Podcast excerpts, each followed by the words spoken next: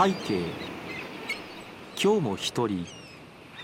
港の見えるこの小さなスタジオからあなたの顔を思い出しながらこの手紙を綴っています。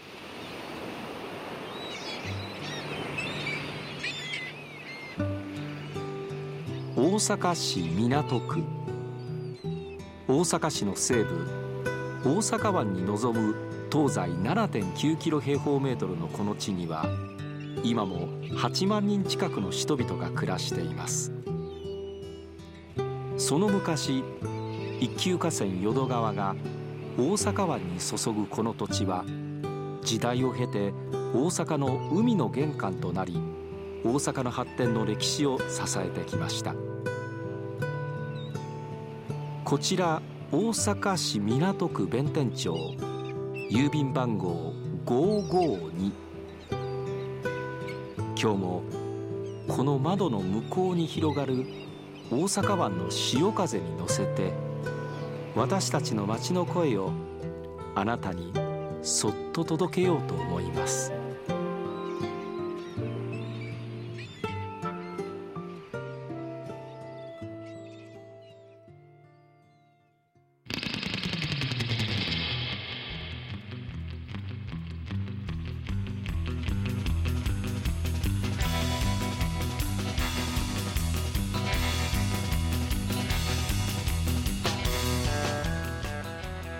皆さんこんばんは。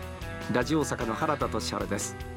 この番組こちら港区552ラジオ大阪は大阪市港区弁天一丁目という場所にあるんですがラジオ大阪の所在地いわば地元の町である大阪市港区だけに焦点を当てた番組。番組タイトルも552これは大阪市港区の郵便番号。実は2009年10月から半年間この番組放送しておりました。およそ13年ぶりの復活ということなんです。なぜかと言いますとラジオ大阪は今年開局65周年。しかもかつてあった梅田からこの港区弁天町に移転して30周年という特別な1年なんです。港区の人物企業のキーワードの中から毎週一つテーマを選びまして取材やインタビューからこの街の魅力をじっくりご紹介してまいります。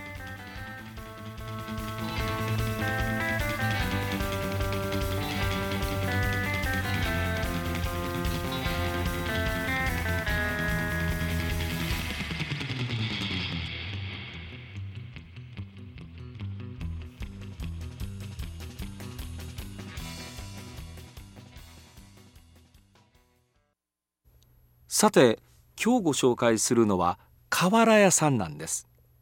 環状線で大正駅から弁天町駅行く間に一本鉄橋を渡ります。その鉄橋の下の川が尻なし川という川なんですがその尻なし川のほとりの看板を見てますと全て瓦屋さんの看板なんです。つまりここに瓦屋さんが集まってきてるんですよね。なぜなのかっていう疑問に直面したわけです。そこで早速大阪市港区南一岡一丁目の野水瓦産業株式会社というところを訪ねました。なんと明治18年創業なんですって。今で4代目87歳でいらっしゃいます社長さん。野水博文さんにその理由を聞いてまいりました。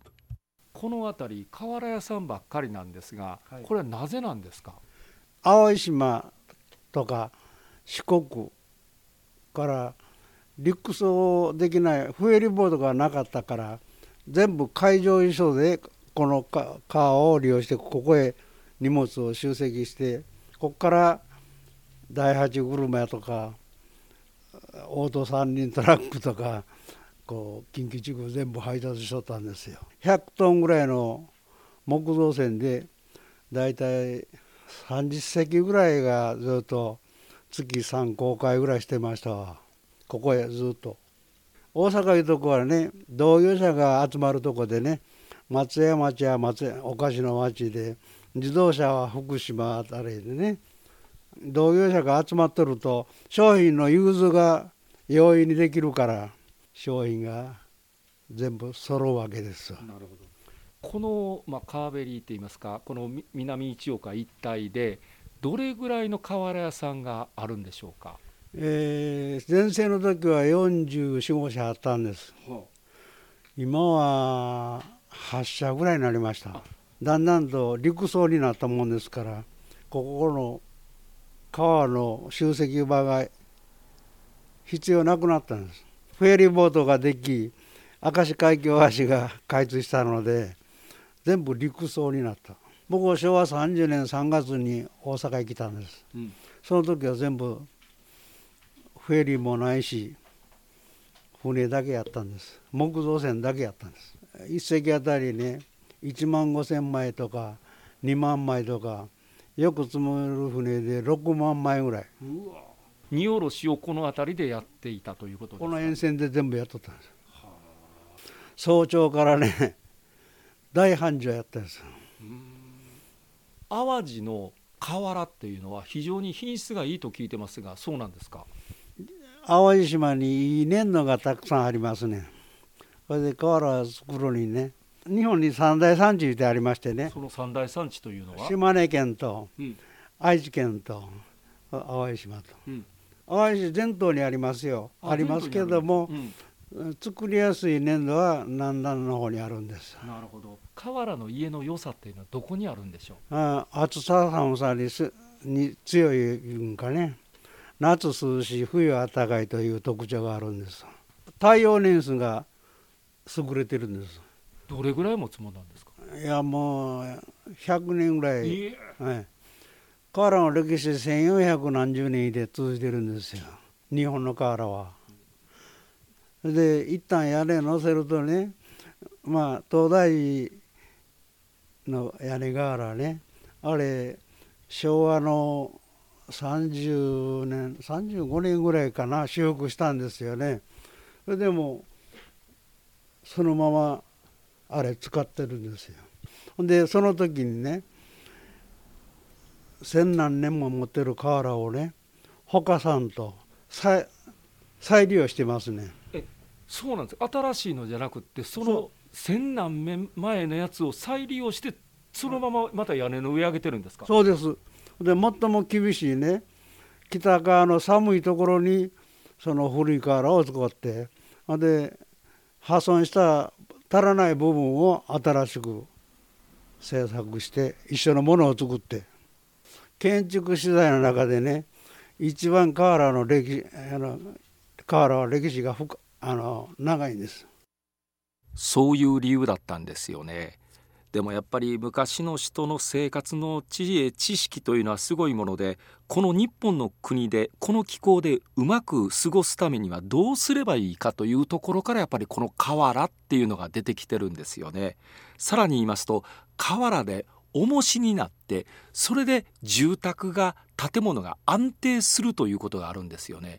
ですからねこの瓦ってものすごく大事なもんなんです。ところが阪神・淡路大震災があった時に瓦は重重いからその家が潰れてしまったっていうようなことが広まりまして瓦の家というのはぐっと減ってしまったというそんな結果になってしまってるんですよね。それともう一つ明石海峡大橋ができて陸路で瓦を運ぶようになりまして瓦の問屋さんというのがもう必要なくなってしまったと。ですからあの野水さんのところもほとんど今問屋の仕事はしていないと。どちらかというとその瓦を上で技術さんが大工さんがそういう人を、えー、送り込むそんな仕事をしてるんだっていうふうにおっしゃっていらっしゃいました。まあ時代の変遷というかちょっと寂しい気もするんですけれどもね。さあその87歳のでもしっかりしてはりますよね社長さん、えー、野水博文さん。港区の良さについてお話を聞いてまいりました。港区生まれの港区育ちでいらっしゃるんですいや僕淡路島生まれそうなんですね。い。つこの大阪港区の方に？昭和30年3月3日に来たんです。また3が揃ってますね。3月です。あそうなんですか。高校卒業してねえあその木造船の河原船に乗ってきたんですここまさにあの淡路島から。木造船に乗って河原と共にやってこられて、そうです。でここでお商売を始めはったと。いやあの仙台から。あ仙台からね。仙台でもここでやってはって、他へ就職つもり就職するつもりでねしあの就職試験受けたんやけどね親がね大阪で商売ついてやれ言ってうん。就職やめてね。え後ついてます。えなるほど。次男坊なんでね。あなるほど。長男は淡路でやってはるずっとついでやってますね。あのどうですか？港区でもう長年暮らしていらっしゃって港区ってどういうところやと思います？港区の良さっていうのはどこにあると思います？港区はねあの沖縄とかね あの大体四国あたりの人が多いんですわ。それでどれんかね田舎出身の人が多いんでね割合こう暮らしやすいんちゃいますか、うん、純大阪の人は少ないから。港だけにいろんなところから寄って、ええ。こちら大阪にやってこられた方が多いというそういう特色がやっぱり港区にあるというあるように、に思いますね。うん。えまあ、それが港区の良さでもあったりするもんで。すそうやね。やっぱりこの大阪湾を利用してね、あの昔客船なんか店舗台へついてたからね、西日本の方あの九州とか四国とかね、あたりから大阪へ来て、大阪でうだつを上げた人が多いわけや。なるほどはい。まあ、うだつを上げた以上はその上に瓦を置いてほしいところですね。そういうことです。そうです。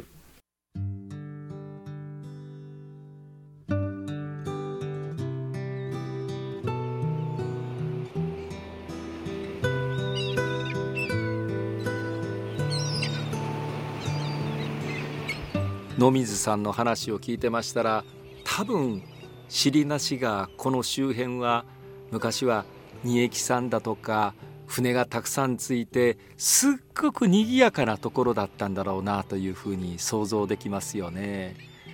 まあ、時代の変遷とともにそういう姿はなくなってしまったんですがでも改めて河原ってすごいなってそんなお話をお伺いできたような気がするんですよね。え今日は南一岡一丁目。港区の瓦屋さんをやっていらっしゃいます野水瓦産業株式会社、えーなんと明治18年創業で4代目の博文さんにお話を聞いてまいりました、ね、なかなかねためになるお話で私はええお話聞けたなというふうに思っております。こちら港区55に今日はいかがでしたでしょうか？それでは来週もこの時間ここ大阪市港区から皆さんに声のお手紙をお送りしたいと思います。敬具5月17日水曜日ラジオ大阪アナウンサー原田俊晴でした。